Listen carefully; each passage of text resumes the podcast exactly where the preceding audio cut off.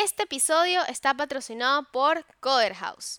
Estudia para convertirte en un diseñador UX con clases 100% online, presenciales, con profesores expertos. Usa el código UXBS y obtén un 70% de descuento en el curso que más te guste, entrando en coderhouse.com. Ahora, disfruta de este episodio. Oh, f you.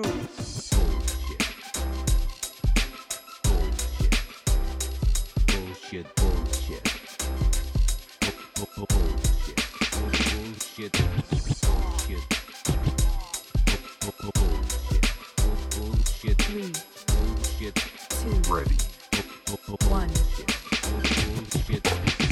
Bueno, bienvenida al podcast, bienvenida a UXBS, que nunca digo el nombre del podcast, ahora que me, me estoy dando cuenta. Eh, gracias por participar acá. Eh, las personas que están escuchando, actualmente eh, estoy grabando con Mariel Bachman. Ella ahora les va a contar un poco eh, sobre quién es y qué hace. Pero antes de, de comenzar con toda la temática, me gustaría que, que le digas a la gente justamente eso, ¿no? Un poco de ti, un- una, una breve intro antes de comenzar con el tema. Clarísimo, claro que sí. Mira, primera persona que me dice mi apellido bien, ¿eh? Por si acaso. A la, a la gente le cuesta. No quieras tú saber, yo he ido Batman, Beckham, que si yo soy prima de, ¿cómo se llama? De David De Beckham. Beckham. Y yo, si, si eso me ayuda a facilitarme la vida, claro que sí. claro que sí. Pues, pues sí, pues mira, yo soy de Santo Domingo, República Dominicana, de origen. Y viví básicamente la mitad de mi vida en, en la Europa nórdica, en Suecia y en Dinamarca. Ok. Me fui a España por unos seis mesecitos de intercambio estudiantil y ahora estoy viviendo en México, el segundo mejor país del mundo, porque el mío es el primero, lo siento, amigos. Eh, déjame ver qué más te puedo decir. De profesión, yo soy ingeniera en sistemas. Esto lo Perfecto. estudié allá en Santo Domingo y tuve la oportunidad por cosas de la vida de que mi trabajo lo mudaron a otro país europeo donde yo no tenía deseos de ir. ok. Eh, entonces me puse a estudiar y ahí caí con lo del diseño. Ujú, Tuve una pequeña crisis de identidad ok. Que la superé. Y bueno, mis pininos den- dentro de la industria del diseño empezaron en Dinamarca, tanto en el estudio como en el trabajo. Bien. Y pues todo eso me lo traje para acá, para México, a donde estoy trabajando para una tienda muy conocida aquí en este país, en el área de retail. No vamos a decir nombres. Bien, todavía. buenísimo. Y bueno, y el, el tema que traemos hoy, eh, a mí me parece muy interesante. En verdad son como varias cosas, ¿no? Pero em, cuando, cuando hablamos, porque, ¿qué es lo que pasó? Para que la gente que está escuchando tenga un poco de contexto. Yo agarro y digo, ay, creo que ya me toca grabar más, déjame poner un pequeño estatus en LinkedIn, aprovechando que yo tengo episodios, entonces puedo tipo escribir, poner el Spotify, el Instagram y listo, no pasa nada. Y de repente me escribieron como 40 personas y, y, y fue increíble, los- les agradezco un montón a todos. Y María fue una de las primeras y obviamente me contacté y hablamos y me propuso un tema que es cómo se inició en, en- en- el UX. Entonces, claro, Sí. la gente dirá, ajá, ¿y a mí qué me importa? Bueno, primero que todo, conocer la historia de las personas es increíble, pero algo que me dice ella es que se inició tarde en la vida con respecto Ujú. al diseño y al UX. Y eso me, Ujú. me encantaría saberlo porque, eh, para el que no sabe, yo también me inicié súper tarde en el diseño. Bueno, a lo mejor tu tarde y mi tarde no son iguales. Vamos a empezar por ahí. Yo tengo 41 años cumplidos. Bien. Entonces, eh, ¿por qué yo digo que me inicié tarde en, en la vida en lo que se refiere al diseño?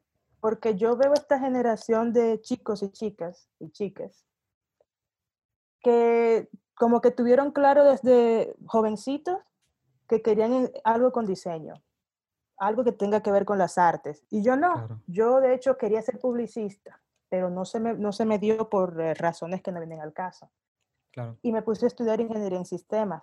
Y trabajé por muchos años dentro de soporte técnico y mesas de ayuda y así, Ujú, y todo bien, pero yo no, no encontré el diseño hasta los, ¿qué será? 35, 36 años, Ok. cuando yo estaba muy frustrada en la compañía donde yo trabajaba y yo puse en, en Facebook en el 2012 creo. Algo así como que, ¿qué tengo que estudiar si yo quiero mejorar procesos? ¿Por qué? Porque yo trabajaba para una mesa de ayuda y yo sentía que podía hacer más por los clientes sin perjudicar al negocio. Porque claro, yo no puedo ponerme a dar dinero hacia lo loco, Claro, ni puedo mandar un reparador ni nada por el estilo, pero habían cositas que yo podía hacer para que el cliente que llamaba pues se fuera satisfecho, claro. pero no podía por burocracia interna. Entonces yo me quedé así, yo estaba súper frustrada cuando me, me desahogué. Y me dijeron muchas cosas, nada que ver con el diseño.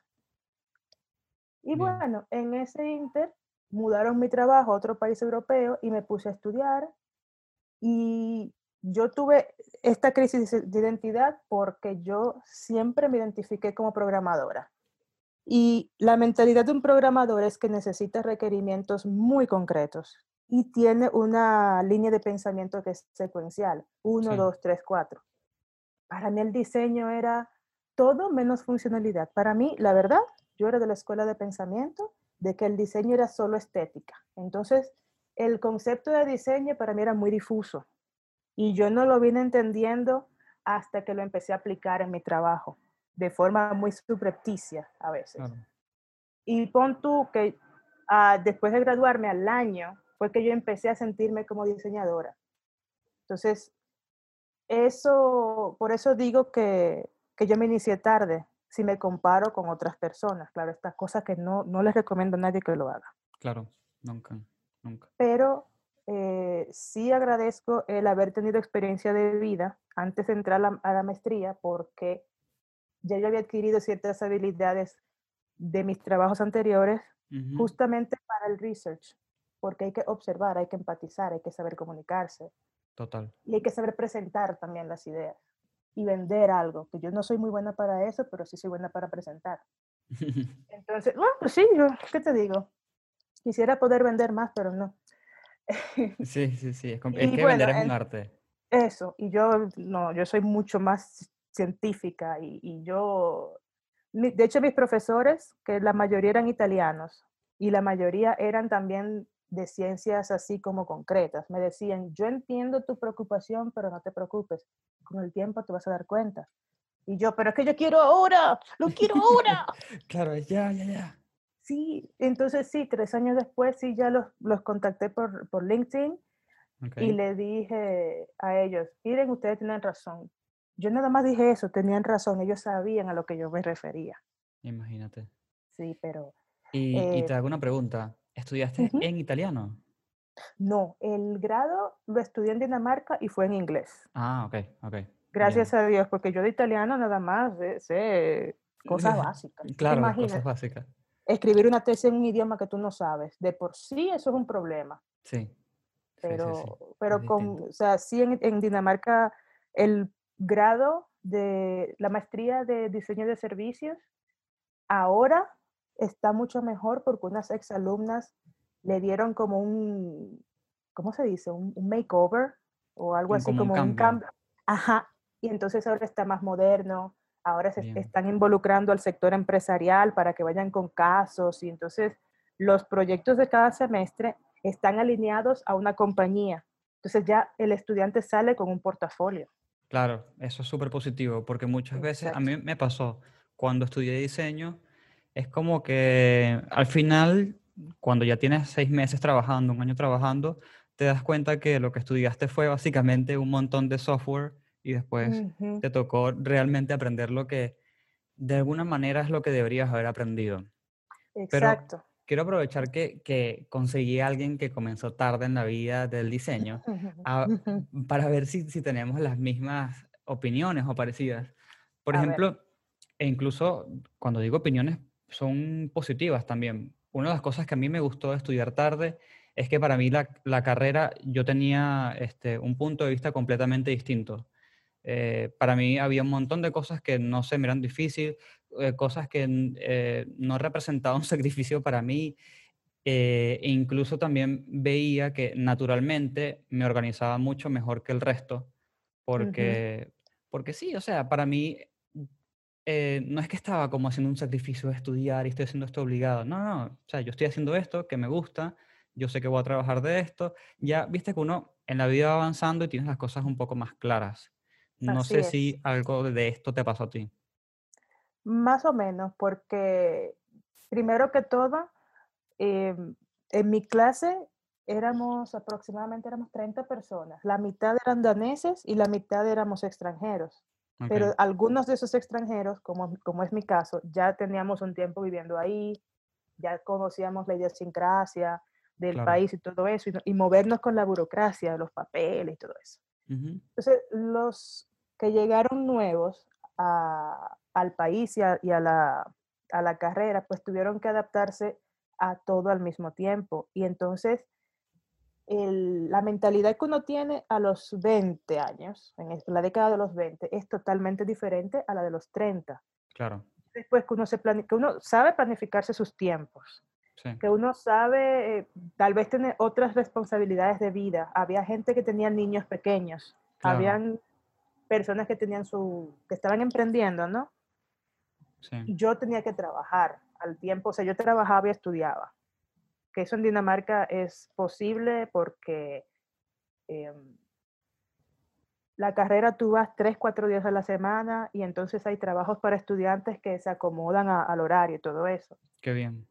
Sí, no, eh, ahí en cuanto a eso sí hay mucha ayuda. Pero entonces también está que están en un país nuevo y quieren obviamente turistear y que Sí, conocer y que irse de fiesta. Ya yo pasé por todo eso. O sea, no es que no me guste irme de fiesta, no es que no me guste turistear, pero mi enfoque está como tan metido en mi carrera que yo puedo darme el lujo, por decirlo así, de no fiestar por dos años.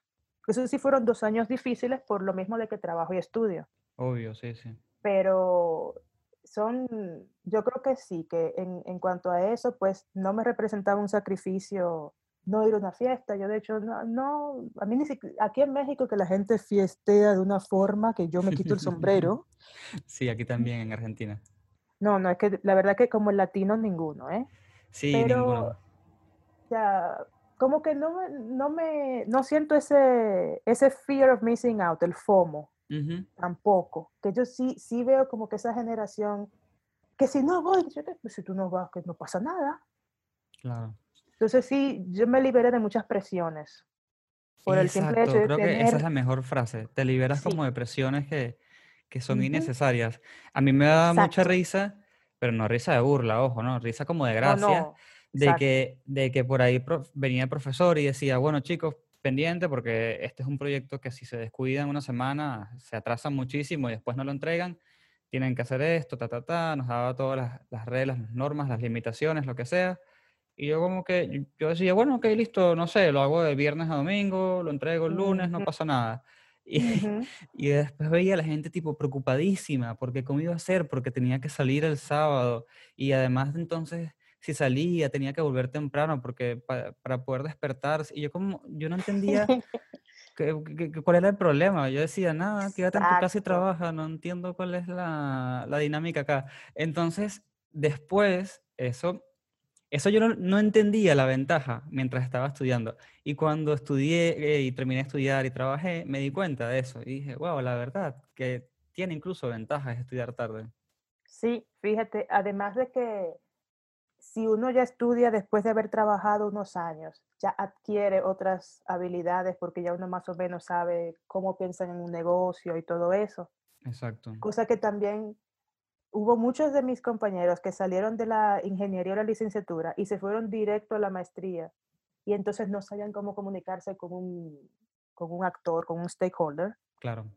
porque nunca lo habían hecho. Entonces sí requiere ciertas habilidades, sobre todo que hay gente que es muy difícil Totalmente. de, de hablar. Entonces, por mi experiencia trabajando en mesas de ayuda, no solamente yo adquirí una cierta paciencia, la cual no es, la paciencia no es muy fuerte, pero sí tengo una cierta paciencia.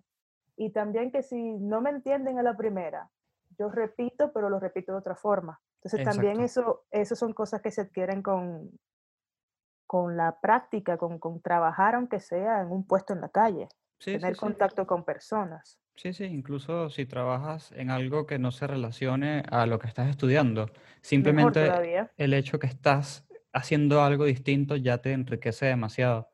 Y, y otra de las ventajas que me crucé, que ojo, yo todas estas cosas se las digo porque quizás alguien está escuchando en este momento eh, y quiere estudiar y dice, bueno, este no, ya es tarde, o, o por ahí, ya estudió diseño gráfico, por ejemplo, que es muy común ahora que ya estudiaron diseño gráfico y se quieren cambiar a UX y dicen, bueno, pero que voy a estar con un montón de, de gente joven en el curso y tal, y hay como ese trauma, ¿no? Como que ese miedo a, Sí, ay, voy a estar con gente joven, pero la verdad es que primero que la gente joven te recibe bastante bien, sí, o por lo menos así me pasó a mí, a mí y, también. y que se encuentran estas cosas que estamos hablando ahora. Otra de las cosas que me pasó a mí es que presentar trabajos, digamos, en público, en clase, no representaba un problema para mí.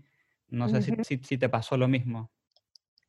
Pues sí, fíjate, em, yo siempre he tenido pánico escénico y yo me acuerdo que para yo presentar la tesis de ingeniería, para poder defenderla, mi compañera tuvo que llamarme por un nombre que a mí no me gusta. ¿Para qué? Para que yo me enojara y con el enojo se me olvidaran los nervios. Claro. Y arranqué. Entonces, en el, eh, uno de los grados que yo estudié antes de la maestría, todos los proyectos, todos los trabajos, había que exponerlos oralmente. ¿Se dice así, verdad? Sí, una Sí, sí, sí. exposición oral. Es que tengo, ten- tenía muchos años viviendo donde no se habla español, entonces, bueno, y tienes claro está un la mezcla. Uh, mijo, si tú supieras. Entonces yo decía, si nadie lo quiere hacer, yo lo hago. Pero obviamente yo no lo quería hacer. Claro. Pero siempre me dicen, pues lo tuyo. Bueno, como yo no tengo vergüenza para ciertas cosas, yo me preparo, pues eso terminó siendo un entrenamiento para yo entonces en la universidad y ahora en el trabajo presentar cosas. Entonces sí, los nervios yo creo que nunca se terminan de ir. Y eso es bueno porque eso es una señal de que uno quiere hacer un buen trabajo Exacto. el día que yo no esté nerviosa, cuando vaya a presentar una cosa, yo me tengo que revisar.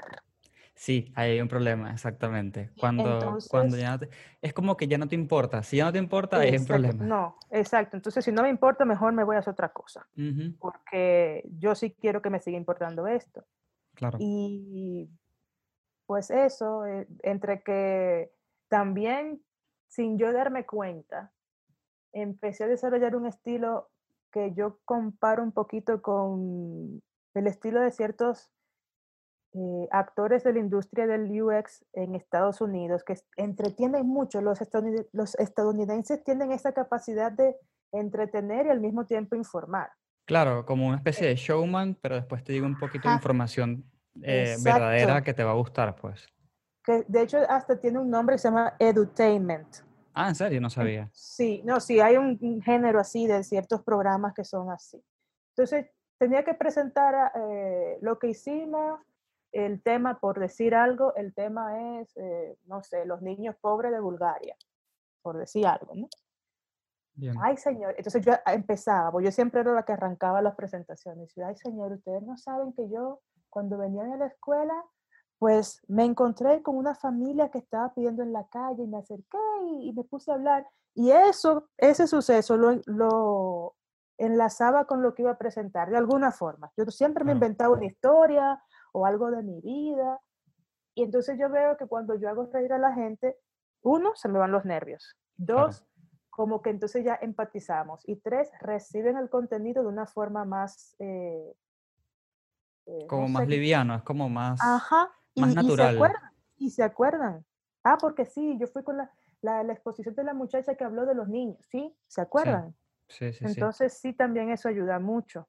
El miedo sí. escénico nunca se, nunca se va a quitar. Yo estoy tomando clases de improvisación teatral. Yo tengo que ponerme en un foro, en un Claro. escenario. Y aún así yo estoy así nerviosa y no sé qué. Qué bueno. Sí, Entonces, sí, pero es que, supera, pero es no, pero no que del todo. yo creo que el tipo de, la sensación es la misma, pero el motivo es distinto. Eh, Exacto. y, y creo que, bueno, el que escucha dirá, "Oh, ajá, pero entonces eh, eh, sigue siendo el mismo miedo. O sea, sí y no, porque ya Ujú, sabes la causa. La diferencia es que cuando estás en pánico no sabes la causa, estás, no sé, te suben las manos, no sabes qué hacer, lo que sea. Pero ya cuando eh, incluso le agarras el gusto, porque, porque, por ejemplo, ya yo le agarré el gusto a grabar este podcast, pero a mí todavía me da ansiedad los cinco minutos antes porque ya quiero entrar, ya quiero conocer a la persona, intercambiar las primeras palabras. Entonces ya es distinto. Y lo, lo, lo bueno de esto para la gente que, que escucha y no le gusta hacer presentaciones donde está estudiando, no importa lo que estudies, yo le recomiendo que lo comiencen a hacer porque esa habilidad eventualmente se va a trasladar a tu, a tu trabajo. Sí, así es, yo estoy totalmente de acuerdo con eso y que nunca se sabe las vueltas que da la vida. Una sí, persona, o sea, yo, nosotros dos pudiéramos seguir haciendo lo que estamos haciendo y en- encontrarnos luego en un futuro que vamos a ser profesores claro, en un aula. Sí. Bueno, ve usted sabe cómo queda la educación después de esta pandemia, pero, sí, pero eh, entonces sí, es, yo creo que la, la habilidad de hablar en público, la oratoria, es una habilidad que no se le da el peso que debería tener también. Eso es una cosa muy buena, sí, sí, poder sí. hablar en público y, y, y- así, y no tenerle miedo tampoco a hablar con la gente. O sea, yo no le Sí. tengo miedo, ah, que, ay, que es un superior, pues un superior, le hablo de usted y ya eso se acabó. Claro, ya, ya listo, no pasa nada. Y si se ofende, uno pide disculpas y ya. que No, como que no hay mucho más que hacer. Es simplemente exacto. cumples dos o tres cosas y ya fue. Eh, y además, eh, aprender a presentar no solamente te va a ayudar a específicamente presentar trabajo, también te va a ayudar a intercambiar palabras con tu equipo. Ah, si eres la persona que hace entrevistas a usuarios, hacer entrevistas. Porque ¿qué pasa? Comienzas a desarrollar los famosos, las famosas habilidades blandas, que me encanta que cada vez se hablan más en el diseño, porque hace cuatro o cinco años era una conversación que no existía, por lo menos yo nunca la vi. Y ahora veo que esto se habla, ¿no? Como que eh, quítate el miedo a presentar, aprende a presentar, aprende a hablar, aprende a hacer preguntas, que es importantísimo. Y yo creo que todo esto se traduce eventualmente a ese lado. Así es. No, y tú sabes lo bueno que es tú hablar en una, en un evento y tú poder decir, decirle a- ya en la parte de, de- networking o de, no sé cómo llamarlo en español, creo que networking se, se aplica. Sí, no, sí, lo usan igual. Tener preparado un, un, un- un pitch de, de elevador. Ah, yo soy fulana, yo hago esto y me gustaría hacer tal cosa. Eso es buenísimo. Sí, sí, Y esas son habilidades blandas que sí, gracias a Dios, ya estamos hablando de otras cosas que no sea, vamos a hablar de sketch o de Figma o de exacto. programas. Gracias a Dios. Pues Sí, sí, sí. sí. Sí, este, es súper importante. De hecho, por ejemplo, ahora en, en épocas de pandemia y en, en épocas de trabajo remoto, algo que me he dado cuenta es que siempre ayuda cuando en las llamadas hay una persona con estas características, ¿no? Eh, es una persona que no le importa ser el primero que habla, no le importa ser el que hace la pregunta, no le importa en llevar la llamada. Porque ¿qué es lo que pasa? Si no está esa persona con estas características en la llamada, eh, todo se hace muy, muy lento eh, la comunicación es terrible y la, y la llamada comienza a ser un problema en vez de una solución. Entonces, yo incluso en mi trabajo tengo identificadas a personas que, ah, bueno, está buenísimo, porque son personas que eh, intervienen, que preguntan. Cuando yo sé que van a estar involucradas, ya me alegro un montón porque, porque todo es distinto. Sí, y también eh, como que tú tener una persona con esas características también te quita un poco de nervio. Sí, Eso, eso ayuda también a, a- a que la confianza en uno mismo crezca, porque, ah, no, ya está Mariel, ya sabemos que ya va, va a salir con una de esas cosas con las que ella sale y la gente se exacto. va a reír. Sí, sí, O sea, sí. yo, eh, eso, yo digo, yo digo que eh, a eso se aprende, pero también pudiera ser que hay- debería haber una predisposición natural para perder la vergüenza y cosas así.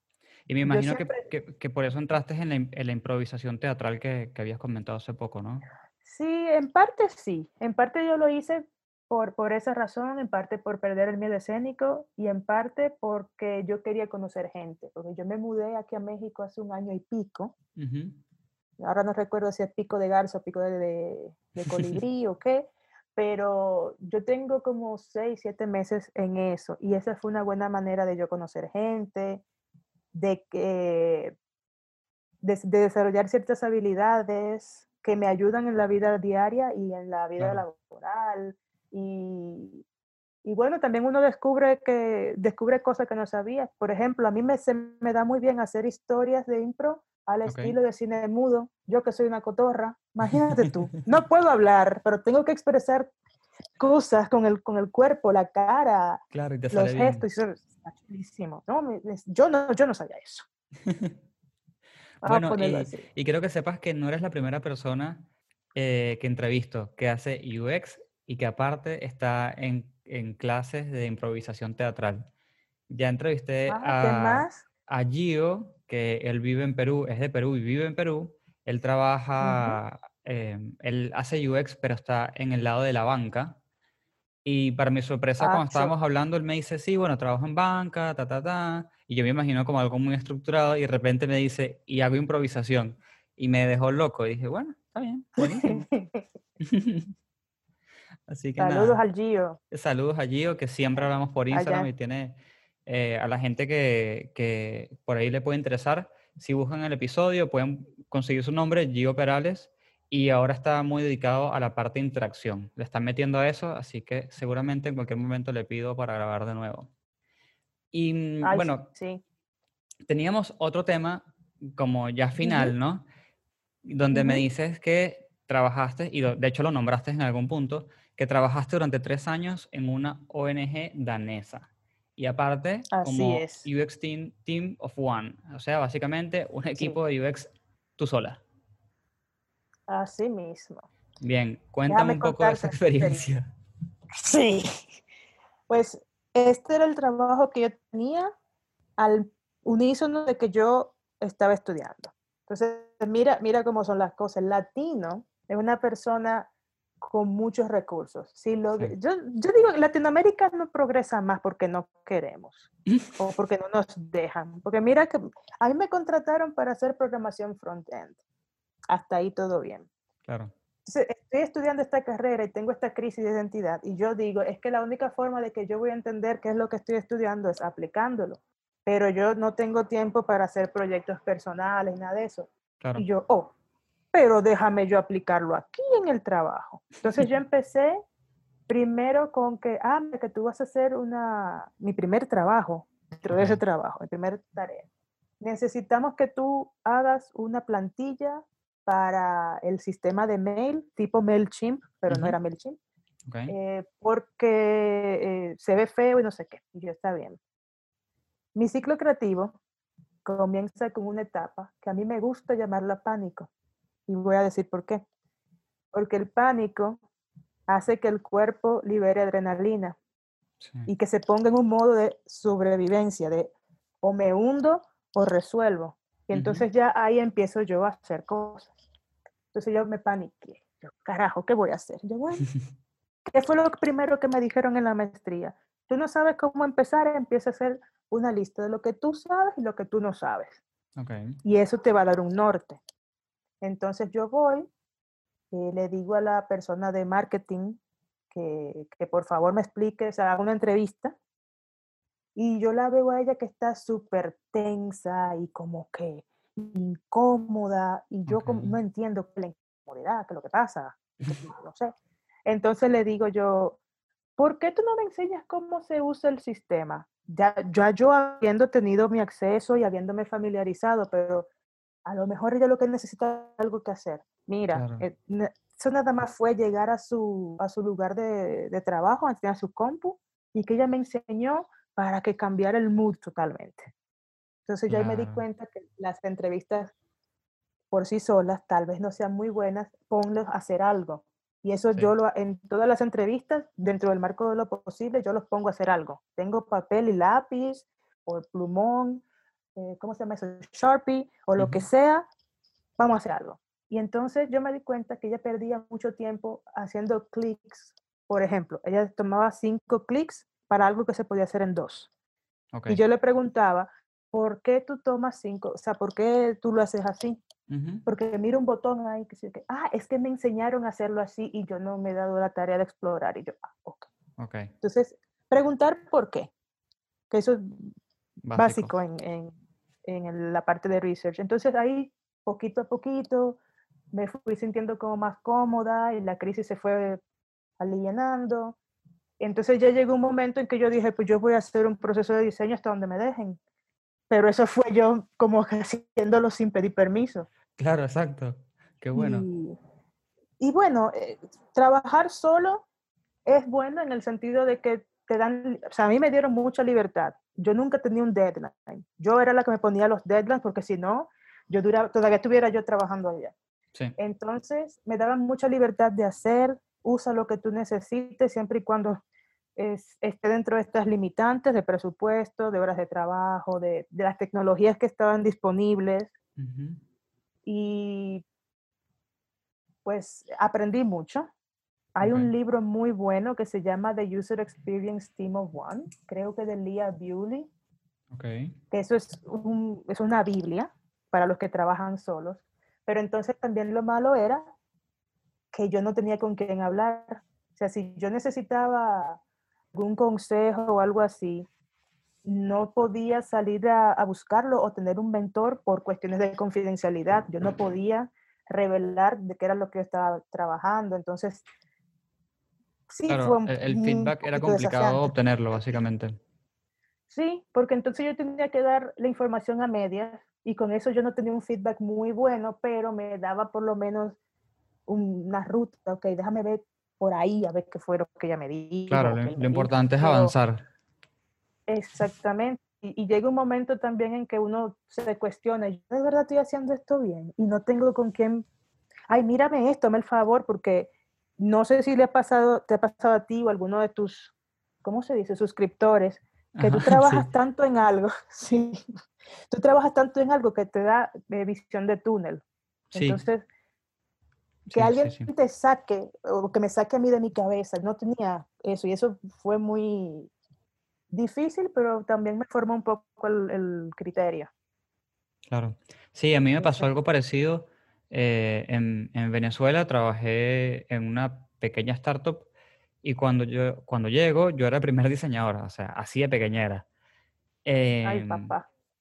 y yo le digo a uno de los dueños, porque trabajaba directamente con los dueños, y le digo, perdón, este, ¿con quién, con quién reboto cosas de diseño? O sea, ¿quién de ustedes tres, o sea, alguno de ustedes tres va a tener que sentarse conmigo a ver cosas de diseño? No me importa que no sepan diseño, pero ¿quién tiene el mejor ojo, no? Porque en esa época todavía no estaba en, en UX, así que para mí todo era la parte visual, ¿no? ¿Quién, e- quién tiene el Ujú. mejor ojo de ustedes? ¿Quién tiene el mejor gusto, diría yo? Entonces, y también el tiempo. Entonces fue muy cómico porque entre los tres se vieron como que, claro, el de diseño le hace falta otro diseñador. Y no había puesto ni un píxel. Eso fue muy, muy bueno, así que te entiendo completamente. No, y malo es cuando no hay presupuesto para contratar a más nadie, sino que, bueno, Ujú, mijo, resuelve como tú puedas. Sí, Y, y eso fue una, o sea, una otra cosa desafiante de esa ONG danesa era que eran como muy reticentes a, a incluir el, el diseño en sus procesos de trabajo. Y yo ahí también admito que en esa época, al yo no tener el conocimiento que tengo ahora, pues imagínate tú un testigo de Jehová o un evangélico, arrepiéntanse. Así mismo andaba yo con el diseño. Yo, Pero claro, está no, no bien, digo está yo. bien, me parece que es No, una no, no, etapa. a lo que voy, a lo que es que yo, si yo hubiera tenido el conocimiento que tengo hoy, cosa que no, no tenía, obviamente, yo hubiera, los hubiera como entrevistado, o por lo menos uno por área, a preguntar eh, sobre las impresiones del diseño, Claro. porque igual eran como yo, que para ellos el diseño era estética. Y entonces ya Ujú, había que demostrar otra cosa. Y demostrándole a ellos, a lo mejor me hubiera demostrado yo que el diseño es forma y contenido y funcionalidad. Y mm, tal sí. vez la crisis hubiera durado menos, no sé. Pero yo sí, yo, yo de verdad salí así tipo arrepiéntanse que el fin viene y no sé qué con el diseño. Y claro, no digo yo que no, no tuvieran esa, es- ese deseo, porque ¿a quién le gusta? Claro. Pero, em, pues también estaba eso en contra mía, de que yo era la única diseñadora. Y diseñadora aprendiz, porque yo estaba aprendiendo qué era lo que era el diseño de servicios. Entonces, fue difícil.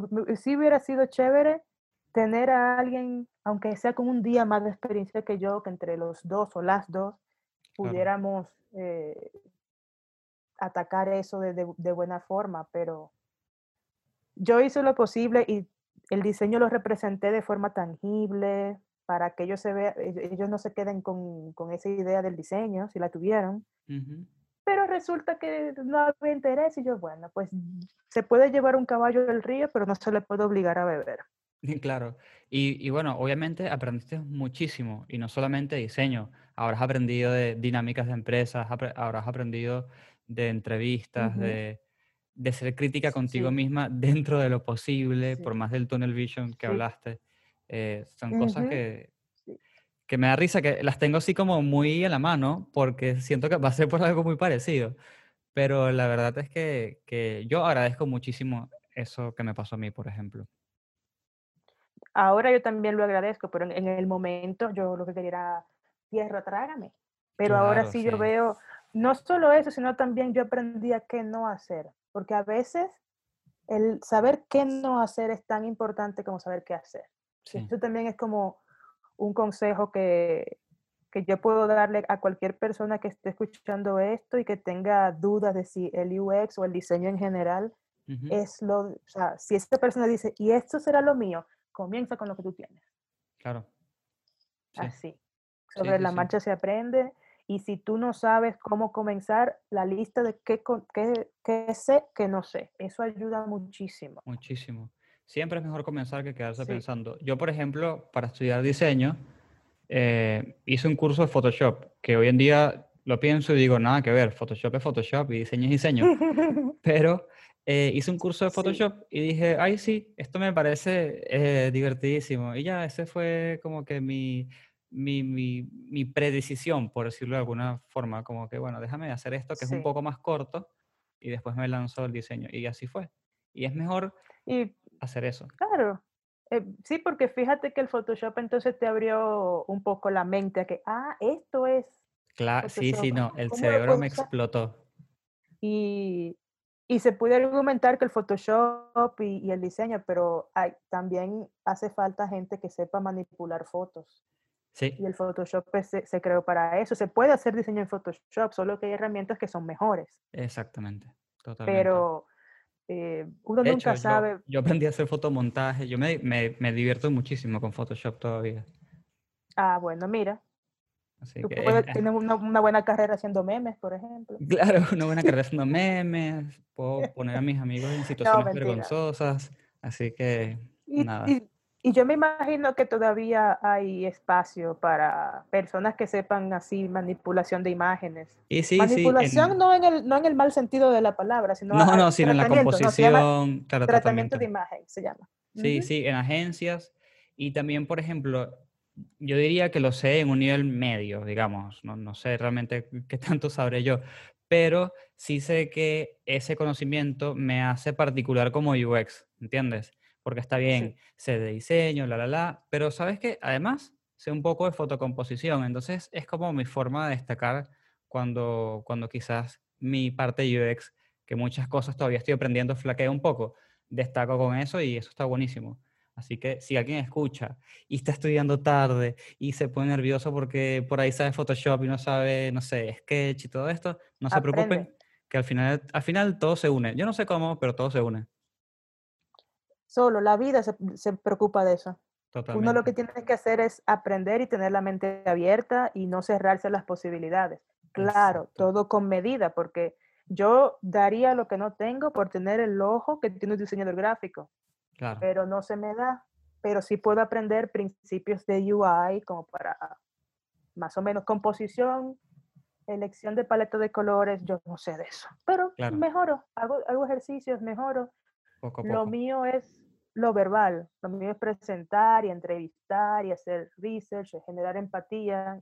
Eso es bueno porque eh, aprender a reconocer tus fortalezas y tus debilidades, por más que parezca como algo que ya, ay, sí, la típica pregunta de entrevista, no, es, es en serio.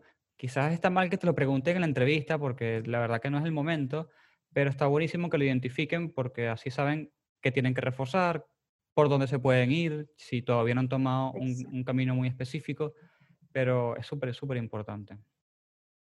Exactamente, y, y el, el diseño se, se, se alimenta y se nutre de muchísimas otras áreas de- del conocimiento, entonces nunca se sabe Sí, Si esa persona que está ahí con la duda tiene un talento que vaya a ser relevante en un futuro, porque siempre necesitamos perspectivas diferentes. totalmente. Y bueno, ya para ir cerrando el episodio, me gustaría que, bueno, primero, ¿tienes algún proyecto que quieras contar en particular o algo que quiere- quieras avisarle al, Pues al mundo? mira, la pandemia a mí me trajo una cosa muy buena, que es que yo justamente empecé a, a publicar así como pu- publicaciones, valga la redundancia, tipo carrusel de cosas de diseño en Bien, mi Instagram. Y también voy a empezar a escribir en Medium. qué bueno. Eso sería como el proyecto personal, porque yo entiendo que yo enseñando lo poco que sé también aprendo. Obvio. Sí, Y a mediano plazo, sí, o sea, bueno, sí, claro, quiero crecer como profesional porque a mediano plazo sí me interesaría poder ser mentora de personas que quieran in- incursar en esta área. Pero qué yo bueno. entiendo que necesito un poquitico más de conocimiento de ciertas cosas prácticas Sí, antes no, de pero igual estoy seguro que puedes guiar a alguien que esté en, en algún punto.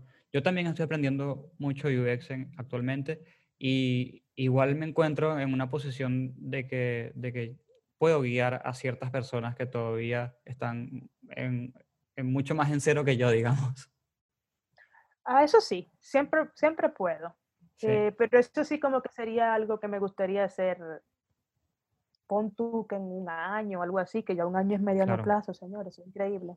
Sí, Entonces, sí. en esto es que yo me estoy desempeñando ahora, tengo un montón de ideas y poco tiempo, como es el, el problema del lujo que tenemos muchos. Sí, Y bueno, poquito a poco, pues integrarme a la comunidad. Tal vez también me gustaría ser voluntaria en alguna de estas comunidades de diseño. Por la cuestión de la distancia, pues sería aquí, porque en algún momento la pandemia se va a ir y nos va a dejar tranquilos. Vamos a Obvio, volver a, sí, a todo salir, entonces eh, eso es lo que tengo como en carpeta. ahora mismo. Qué bueno. Bueno, yo obviamente voy a dejar tu Instagram y si tienes el Medium ya hecho, lo dejo también en el episodio, hacia abajo en la descripción, Sí. para que el que está escuchando y quiere, no sé, verle la cara a, a Mariel y decir, ah, mira, es esta, y no sé, perseguirla por todas las redes sociales, lo puede hacer. Eh, y además de eso, te quería Con preguntar.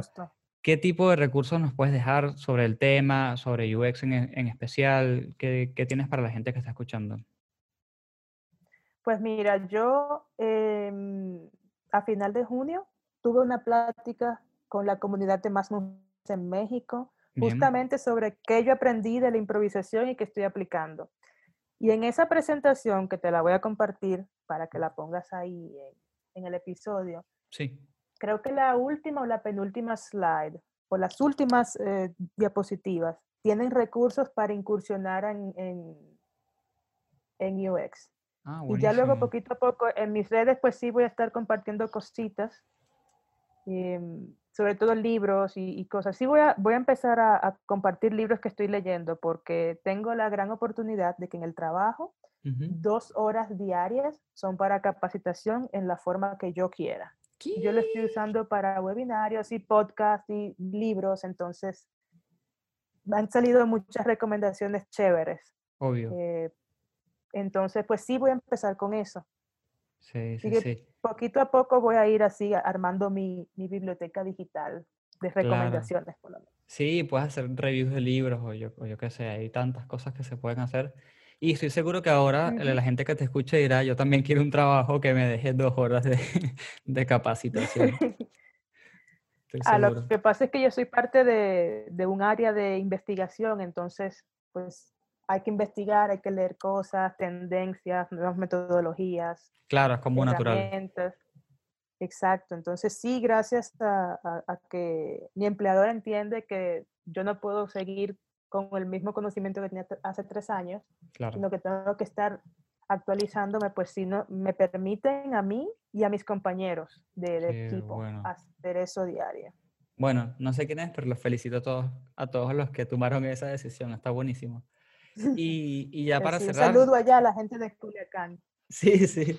Y, y ya para cerrar, te agradezco un montón por, por haber participado, te agradezco un montón por haber contado tu historia, que espero que alguien se sienta inspirado y tome la decisión que tiene tanto tiempo atrasando. Ay, sí. Y, y nada, como siempre digo, en estos episodios in- inspiradores a veces hace- hacen falta, no siempre, no, no me gusta siempre tener esos episodios tan densos y técnicos, sino que me gusta cortar con estas historias que, que están buenísimas para que la gente entienda que no son los únicos viviendo ciertas situaciones en particular.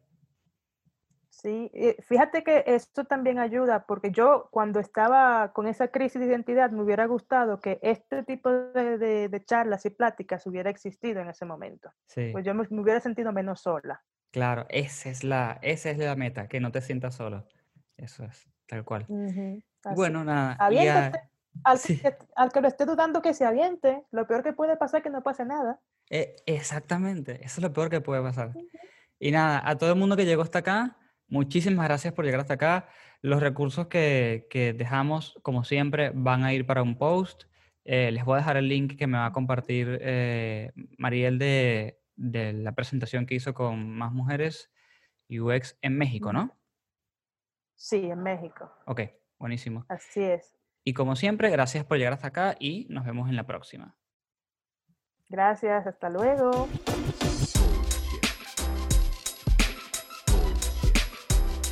Bullshit, bullshit. Bu- bu- Bullshit. Bullshit. Bullshit. Bu- bu- Bullshit. Bullshit. One, Bullshit. two, three. Este episodio fue patrocinado por Coder House. Usa el código UXBS para obtener un 70% de descuento en sus cursos. Gracias por escucharnos.